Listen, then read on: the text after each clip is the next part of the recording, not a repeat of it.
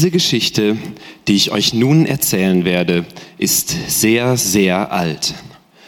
Diese Geschichte wurde dem Urgroßvaters, des Vaters, des Großvaters meines Urgroßvaters vor sehr, sehr langer Zeit erzählt. In einem kleinen Dorf, in einem Tal umgeben von hohen Bergen, lebten zwei sehr, sehr alte Bauern. Gif's gern und Gif nicht. Sie waren Nachbarn. Beide hatten fruchtvolle Weinberge mit den geschmackvollsten, saftigsten und größten Trauben. Wenn die letzten warmen Sommertage kamen, bereiteten sich die zwei Bauern auf die Traubenernte vor. Als so passionierte Winzer konnten sie keine einzige Traube an den Reben lassen. Jede einzelne Traube ist so unendlich wertvoll. Aber es gab eine Tradition im ganzen Land, dass während der Zeit der Ernte die Armen am Abend vorbeikamen, um die an den Reben gebliebenen Früchte zu pflücken. Eines Morgens treffen sich die Bauern in der Frühe, als sie auf ihren Feldern spazieren gingen. Gif's gern? Guten Morgen, Gif nicht. Es war eine sehr erholsame Nacht. Ich habe so gut geschlafen. Wie hast du geschlafen? Wie kannst du sowas sagen, wenn du weißt, dass jederzeit die Armen auftauchen könnten oder vielleicht schon das ganze Feld ausgeraubt haben? Ich schlief schrecklich, hatte nur einen Albtraum nach dem anderen. Was hast du denn geträumt? Ich träumte beispielsweise, dass einige Bettler vorbeikommen würden, um von meinen guten Rotweintrauben zu stehlen. Und nachher würde der Ertrag nicht mehr reichen, um mir wie geplant ein neues Ross der Marke Ferrari zuzulegen oder eine Pilgerreise nach Mallorca zu unternehmen. Kurze Zeit nach dem Gespräch kam eine sehr, sehr verwitwete Frau zu den Feldern, die die Nacht hindurch bei verschiedenen Bauern nach Essen gefragt hatte. So fragte sie auch Gifts gern, ob sie einige Trauben haben könnte. Dieser antwortete, Natürlich, gnädige Frau, Sie dürfen sehr, sehr gerne so viele Trauben nehmen, wie Sie nur tragen können. Die Witwe dankte ihm sehr und begann so viele Trauben zu sammeln, wie sie nur tragen konnte. Dabei passierte sie ohne ihres Wissens die Grenze zwischen Gifts Gernsfeld und Gifts Nichtsfeld. Als Gift nichts das sah, konnte er seinen Augen kaum trauen und brüllte die Witwe in Rage an. Runter von meinem Rasen! Was fällt Ihnen eigentlich ein? Das sind die besten Rotweintrauben der ganzen Region. Völlig erschrocken und irritiert ließ die Witwe alle Trauben fallen. Aber der sehr nette Herr da drüben hatte mir gesagt, dass ich so viel nehmen dürfte, wie ich mag. Ebenfalls irritiert scheuchte Gisnich die Witwe von seinem Feld und richtete sich wieder seiner Arbeit zu. Trotzdem ging ihm die Antwort der Witwe sehr, sehr nach. Am nächsten Morgen treffen sich die beiden Bauern wieder während einem Spaziergang auf ihren Feldern. Gibt's gern? Was ein schöner Morgen. Und? Wie hast du diese Nacht geschlafen, Gift nicht?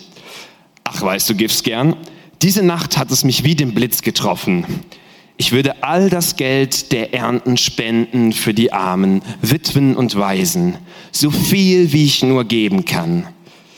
Und dann werde ich damit der größte Spender aller Zeiten werden, einen Orden für meine Verdienste bekommen und in die Geschichte eingehen, damit sich die Leute noch in Jahrzehnten an das erinnern, was ich tat. Das ist so nett und großzügig von dir, dein Traum vom schicken Ross und der Pilgerreise aufzugeben, um all den bedürftigen Leuten zu helfen und ihnen ein besseres Leben zu ermöglichen. Ja, ja, genau. Und weißt du was? Alle Leute würden zu mir aufschauen und ich wäre ein Vorbild für so viele. Das sicherlich, auch wenn das natürlich nicht das Wichtigste sein sollte. Also dann, die Arbeit ruft. Bis später geht's nicht. Etwas später kamen ein paar Freunde von Gifs nicht vorbei, um mit ihm einige seiner sehr, sehr großartigen Rotweine zu probieren. Während sie draußen auf der Terrasse saßen, kam ein Waisenjunge vorbei, um nach Trauben zu fragen. Entschuldigen Sie, ich habe bereits tagelang nichts gegessen. Könnte ich eine Handvoll Ihrer Trauben mitnehmen? Machst du Witze, kleines schmutziges Jungchen? Du kannst von den besten Trauben da vorne nehmen. Mehr als du tragen kannst. Für dich und deine Eltern und deine ganze Familie. Haben Sie vielen Dank, gütiger Herr. Es wird auch nur für mich selbst sein, da ich leider keine Eltern mehr habe. Ja, ja, genau. Und berichte deinen Eltern von meiner Großzügigkeit und von den vielen Dingen, die ich dir mitgegeben habe. Gib's nicht, erzählt seinen Freunden. Wisst ihr, ich mache sowas wirklich oft und spende wirklich sehr, sehr viel Geld an sehr, sehr arme und bedürftige Leute. Am Abend gingen Gifsnichts Freunde wieder nach Hause und er spazierte noch einmal über sein Feld. Als er zu Gisgerns Haus hinüberschaute, sah er Gisgern auf der Veranda sitzen und zusammen mit dem Waisenjungen von vorhin einen seiner Rotweine trinken, während sie sich unterhielten. Gifsnicht war sehr, sehr irritiert, dass niemand sonst bei dem Waisenjungen und Gifsgern saß, um dessen gute Taten zu bezeugen. Am darauffolgenden Morgen machten die beiden Bauern wie jeden Tag einen Spaziergang über ihre Felder, um die ersten Sonnenstrahlen zu genießen.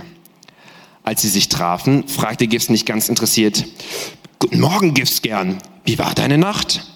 Phänomenal. Danke der Nachfrage, Gifts nicht. Die Nacht war wirklich sehr, sehr erholsam für mich. Und bei dir?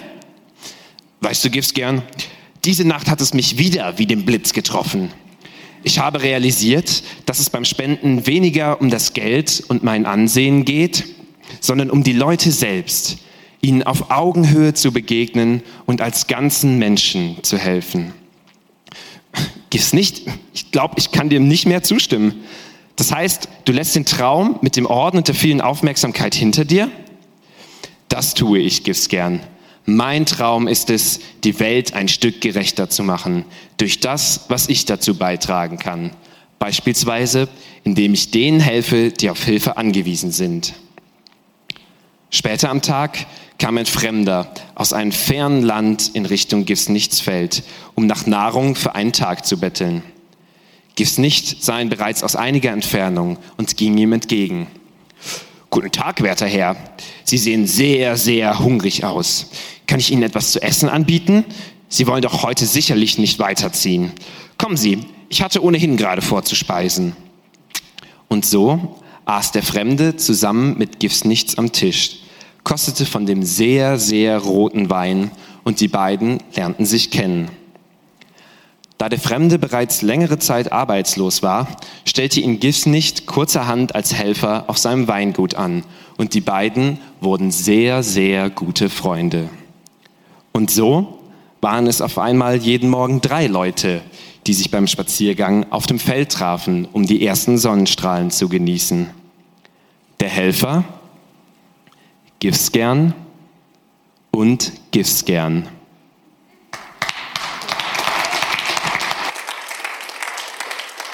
Wow, danke viel, viel mal, Masters Commission. Danke für den wunderbaren Einstieg im letzten Teil vom Thema Heilig, von unserer Serie Heilig. Und wir haben ja gesehen, dass der Gifts nichts sich plötzlich verändert hat, ihnen Gifts gern. Und das ist eigentlich der Titel von meiner Predigt Heilig, absolut verändernd. Als ich aber ein bisschen nachgedacht habe, habe ich gemerkt, nein, es ist eigentlich noch mehr als verändern. Heiligkeit, heilig ist nicht nur verändern, sondern absolut relevant. Heiligkeit ist relevant für unsere Flüchtlingspolitik, es ist relevant für unsere AHV-Reformation, es ist relevant für die Schere zwischen Arm und Reich, die durch Corona immer stärker worden ist. Heiligkeit ist absolut relevant. Und vielleicht fragst du dich, okay, also aber heilig ist ja etwas Frommes, eher mit Gott verbunden, es ist ja eher etwas zwischen mir und Gott und Kille und so. Und wie hat das in aller Welt mit unserer Gesellschaft zu tun? Und das Spannende ist, dass wenn man ein bisschen nachforscht, man sieht, dass das Konzept von Heiligkeit ganz nah verwandt ist mit einem anderen Konzept. Und das andere Konzept, das ist im Hebräisch mit so einem Wort. Michi, wie machst du die auf? Danke. Ein starker Mann, der mir hilft. Danke. Ah, knicken. Okay. Das Wort ist Zedeka. Und Zedeka beschreibt ein Konzept. Und das Konzept ist das Konzept von der Gerechtigkeit.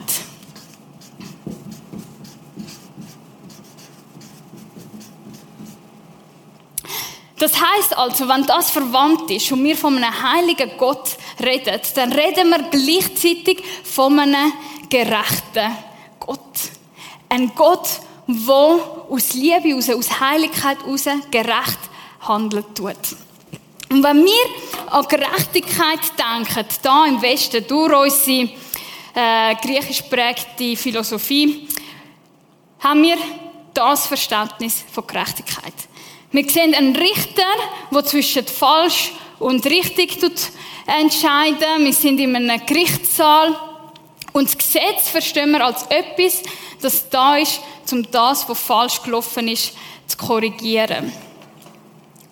Die Frage ist aber, ist das Konzept, das Verständnis, das wir haben, auch das, was in der Bibel ist. Weil das Verständnis, das wir haben, ist wie wenn wir da einen Zaun würden machen und wir sagen, das Gesetz ist für alle absolut gleich.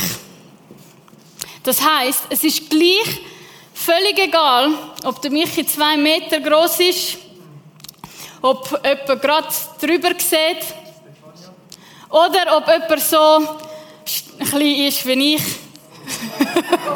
1,58,5 und ein bisschen Mühe hat, zum da über zu sehen. Und wenn wir nachschauen, dann sehen wir, dass das Konzept von Gerechtigkeit, das die Bibel vertritt, ein bisschen anders ist. Nämlich geht es darum, dass Gerechtigkeit auch ein Beziehungsbegriff ist. Etwas, wo darauf achtet, was braucht der Einzelne. Was braucht der Einzelne? Was sind seine Bedürfnisse? Und was müssen wir machen, damit die Person auch über so einen Zaun sehen? Der Michi würde zum Beispiel keine Hilfe brauchen. Die anderen brauchen nur eins, um da drüber zu sehen. Und andere, wie ich, brauchen zwei. Yay. Zwei Sachen. Oder? Und wir sehen, es geht um Beziehung. Und wir machen Sachen nicht darum, weil sie einfach richtig oder falsch sind, sondern weil das das Rechte ist. Das, wo man muss, wo, wo zum Zweck dient. Oder? Und das Spannende ist zum Beispiel, damit wir das Konzept ein bisschen mehr verstehen, ist zum Beispiel, wenn eine Frau schwanger wird dann merkt man plötzlich so eine Veränderung in dieser Frau. Natürlich der Bauch wächst. Aber was ich mir damit meine, ist, sie fängt plötzlich darauf achten, was sie trinkt und was sie isst und was sie macht und was sie nicht macht. Und ich habe Frauen kennengelernt, die seit langer Zeit geraucht haben, getrunken haben, ähm, Alkohol getrunken haben und zum Teil auch andere Substanzen konsumiert haben. Und plötzlich wo sie erfahren haben, da ist ein ungeborenes Baby in mir drinnen. Als sie plötzlich ihre Beziehung, ui, ich werde eine werdende Mutter, gecheckt haben, haben die können vom einen Tag auf den anderen aufhören rauchen, Alkohol trinken und kiffen oder andere Substanzen aufhören. Und das ist faszinierend. Das ist faszinierend, wie diese Beziehung automatisch das Verhalten von dieser Person geändert hat. Oder? Sie hat nicht aufgehört, all das machen, weil das ethisch korrekt ist sondern weil es ihr um die Beziehung gegangen ist, weil sie das Beste für das Kind hat wollen und darum ihre eigenen Bedürfnisse zurückgesteckt hat. Oder, oder etwas anderes, wo, wo, wo, wo man kann sehen kann, dass wie, ähm, wie Gerechtigkeit passiert, ist zum Beispiel, wenn wir Thema Partnerschaft und Treue nehmen. Oder wenn ich in die Beziehung mit meinem Partner investiere und er in die Beziehung mit mir investiert, wenn wir unsere Needs physisch, emotional und geistlich decken, dann kommt es uns gar nicht in Frage zum Fremdgehen.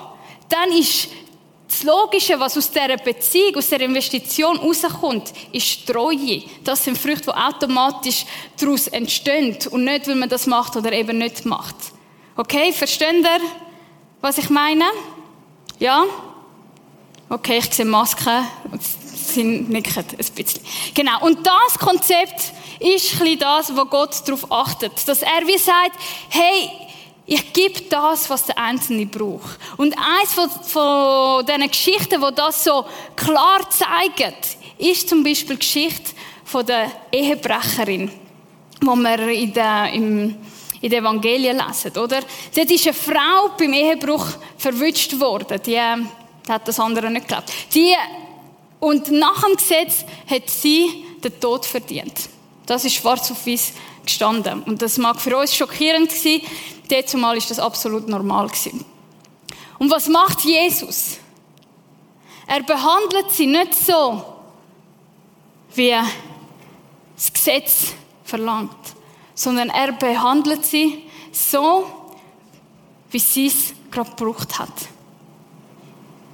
Er begegnet ihr, er gibt ihr Vergebung, er nimmt seinen Schutz vor den anderen, wo sie hätten steinigen Und er schenkt ihr eine Perspektive, indem er sagt, dir ist vergeben, jetzt gang und sündige nicht mehr. Verändere deinen Lebensstil. Dort hat Jesus so gehandelt, wie es der Frau entsprechend nötig gewesen wäre. Und dass Gott das auf dem Herz liegt, das Gerechtsein, das richtig Handeln, das sehen wir besonders im fünften Buch von Mose. Und ich weiß, dass das Lieblingsbuch ist von uns allen. Warum? Weil es ist das zweite Gesetzbuch, ähnlich wie der Levitikus, der dritte Buch Mose, oder? Und wenn wir das so lesen, dann kommen wir nicht so ganz draus. Aber es ist extrem spannend, wenn man das Gesetz vergleichen mit den anderen Gesetzen, die es zumal gegeben hat, mit dem Gesetz der Ägypter und der Mesopotamier. Es ist extrem spannend. Und etwas, was auffällt, ist, dass Gott vier Gruppen besonders erwähnt und besonders in Schutz nimmt. Die vier Gruppen sind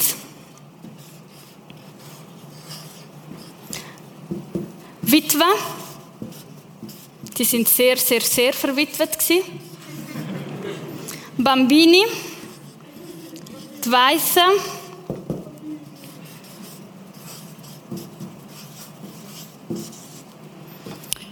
die Fremden,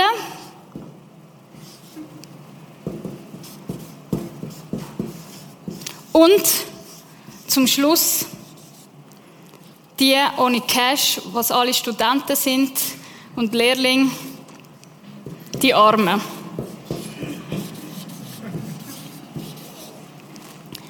Die vier Gruppen werden besonders in Schutz genommen von Gott. Die vier Gruppen sind Gott so wichtig, dass er sagt, hey, wir müssen das Gesetz so aufbauen und so machen, dass ihnen Schutz gewährleistet ist. Warum? Weil dort zumal in dieser Kultur nur ein erwachsener Mann Rechtsschutz hat. Das heißt, wenn dein Mann stirbt, dann hast du nichts mehr zu sagen gehabt. Dann hast du niemanden gehabt, der für dich sorgen und schauen und für deine Kinder schaut. Und dass man sich um Witwen und Waisen kümmern, das hat man auch in Ägypten kennt und Mesopotamien und so. Das ist nicht unbekannt gewesen. Aber Neueste war, dass man auch für die Fremde schaut. Und das ist Gott so ein Anliegen gewesen, dass er das sogar zu seiner eigenen Beschreibung genommen hat. Wir schauen, wie Gott sich selber beschreibt. Der Herr, euer Gott, ist der Gott aller Götter und Herr aller Herren. Er ist der große Gott, mächtig und ehrfurchtgebietend, unparteiisch und unbestechlich. Also eigentlich sagt er, hey, nobody like me, oder? Ich bin's. Und dann kommt's. Er verhilft Witwen und Waisen zu ihrem Recht. Er liebt die Ausländer und gibt ihnen Nahrung und Kleidung. Auch ihr sollt die Ausländer lieben, denn ihr wart selbst einmal Ausländer in Ägypten. Er sagt, ich stelle mir auf der Seite von den Leuten, die vulnerable sind, von den Leuten, die verletzlich sind. Danke. Von diesen Leuten. Ich stelle mich auf dieser Seite.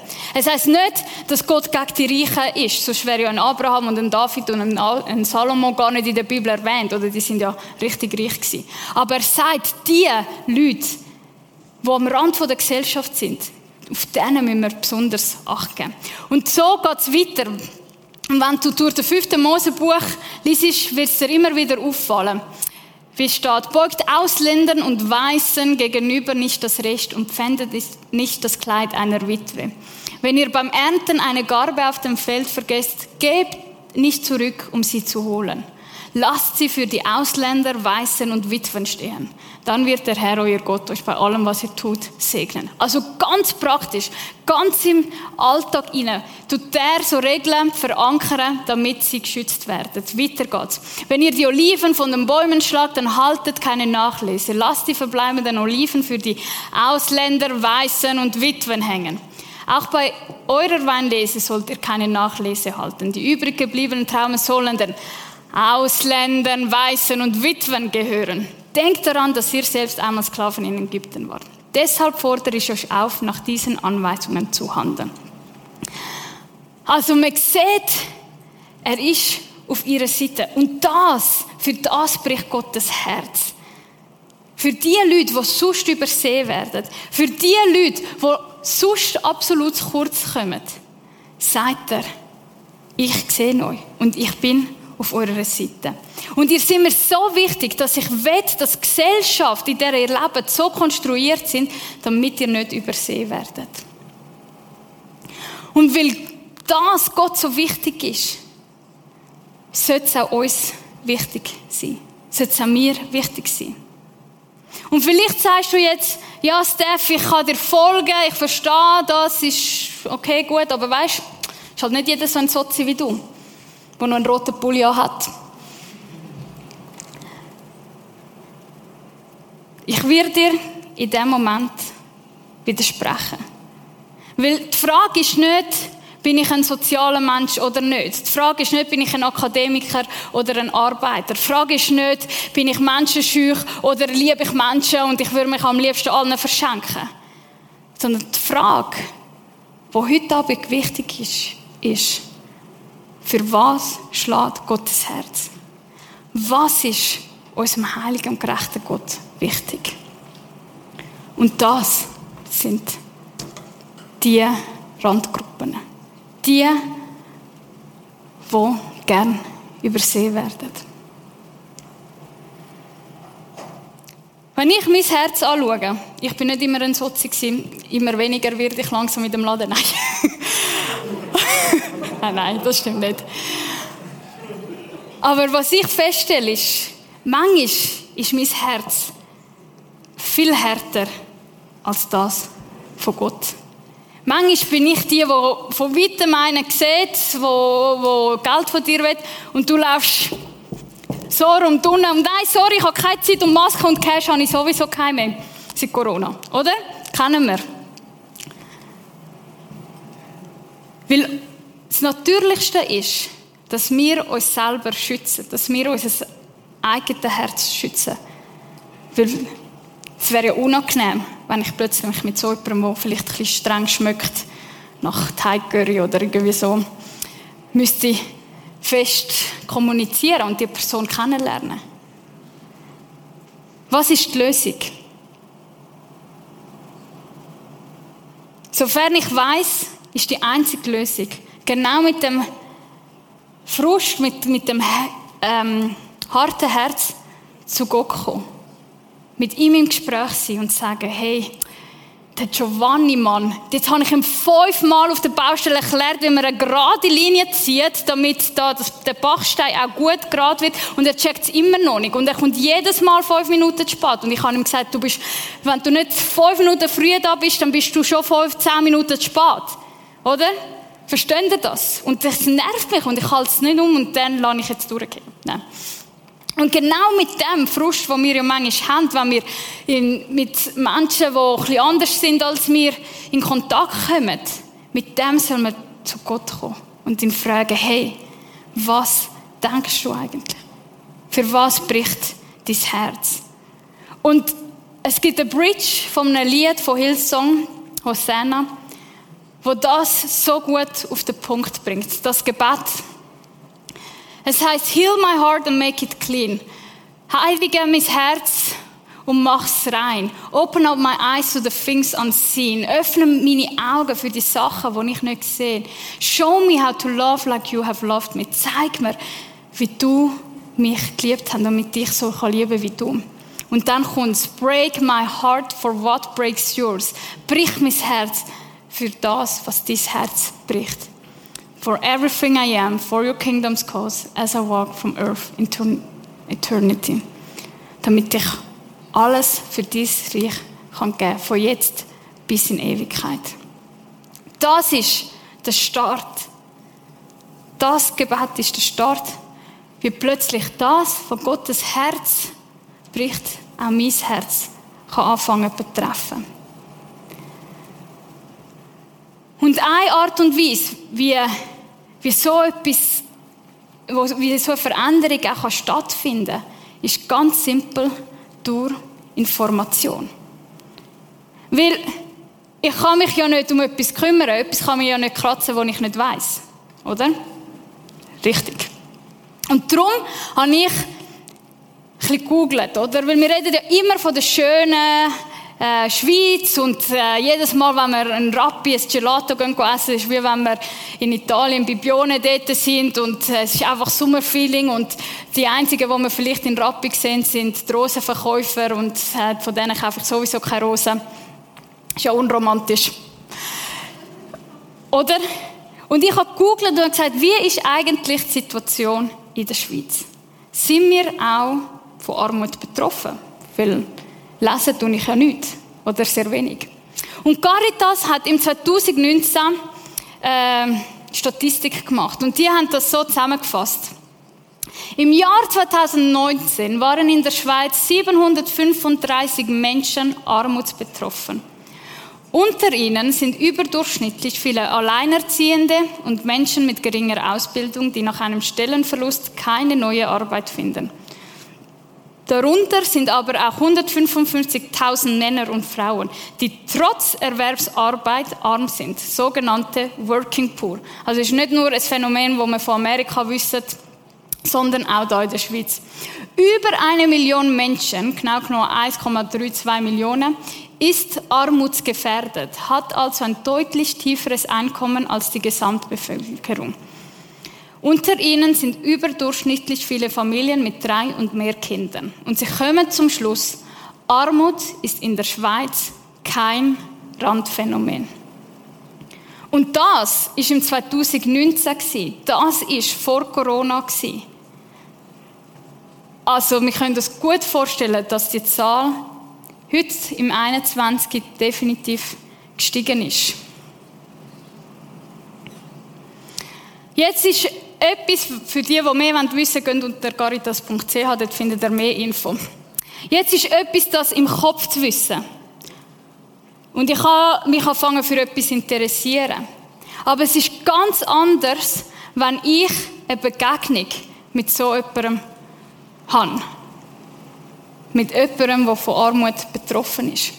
Und aufgrund von dem, um so eine Begegnung ermöglichen, haben wir im Impact etwas Sensationelles für euch organisiert. Nämlich einen sozialen Stadtrundgang in Zürich. Was ist das? Ihr kennt vielleicht Surprise-Verkäufer, die, die Zeitung verkaufen. Und die bieten in Zürich so Rundgänge an. Wir machen den Rundgang Schattenwelt wo wir erfahren, wie sieht die Lebenswelt von Frauen, die armutsbetroffen aus sind, aus. Und wir gehen dann verschiedene Institutionen, ähm, Suchtberatungsinstitutionen und so weiter anschauen. Und, und wir werden von jemandem geführt, der in so einer Abwärtsspirale Kate ist und wieder rausgekommen ist. Und wir dürfen sie kennenlernen und Fragen stellen und fragen, was kann ich machen? Es hat leider nur 14 Plätze ähm, und Anmeldung folgt bald. Aber das ist so eine Möglichkeit, wo du kannst sagen, hey, ich will aus meiner Komfortzone raus und mal etwas Neues sehen. Ich will mit offenen Augen durch Zürich laufen.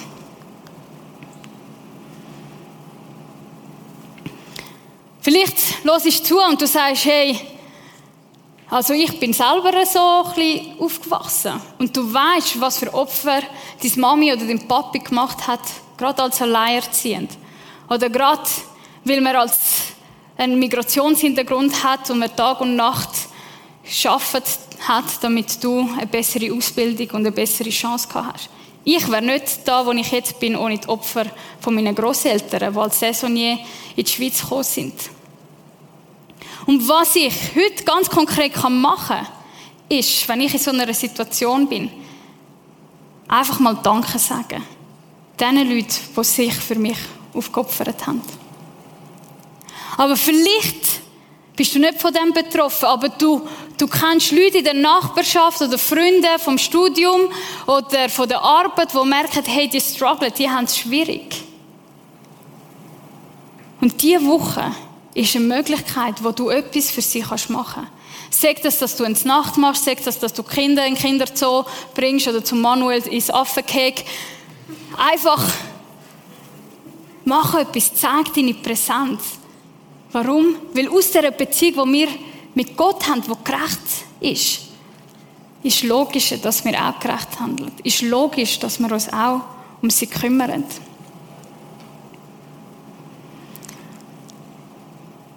Ausländer werden immer und immer wieder erwähnt. Und jeder von uns hat irgendwo mit jemandem zu tun. Ob ich jetzt Ausländer bin, kann man noch darüber streiten. Aber anyway, man kann, jeder von uns hat irgendwo bei der Arbeit, im Studium, vielleicht von der Schule, in der Nachbarschaft, jemand von einem anderen Kulturkreis. Und wir sagen ja, sie müssen sich integrieren, sie müssen sich anpassen. Aber die Frage ist, hast du dann deine Stube aufgemacht und ihnen eine Chance gegeben, damit sie dein Raclette oder dein Fondue kennenlernen und, und dein Jassen, damit sie eine Idee haben, wie das dann überhaupt aussieht. Bin ich bereit, Geschichte, Person an sich zu erfahren und etwas zu lernen? Jeder von uns hat die Möglichkeit, irgendwo etwas zu machen und bewirken. Und so zu handeln, dass die Gerechtigkeit auf der Welt mehr sichtbar wird.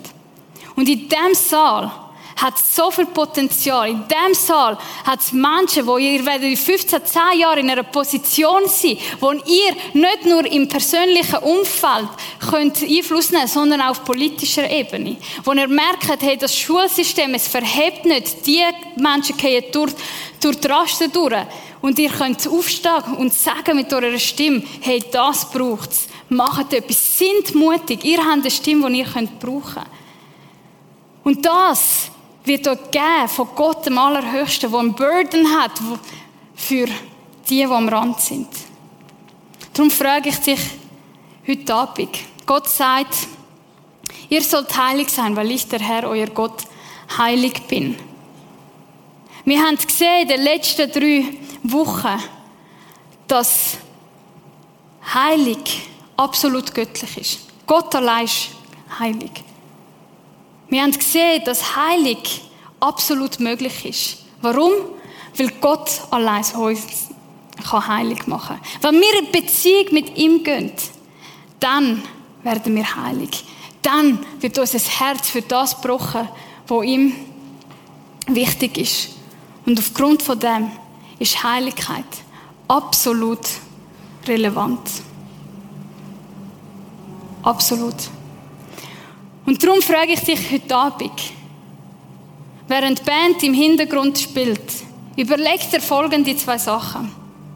Das erste ist, gibt es jemanden in meinem Umfeld, den ich unterstützen kann?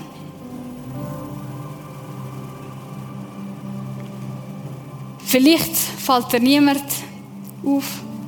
Vielleicht gibt es jemanden, wo du schon seit langem helfen Danke, dass du es machst. Mach weiter. Bleib dran. Es macht einen Unterschied. Aber vielleicht merkst du, vielleicht ist heute Zeit, um mich zu informieren. Ich ermutige dich, such das Gespräch mit Gott und frag ihn, für was bricht dein Herz? Lass mein Herz auch brechen für das, was dich bewegt.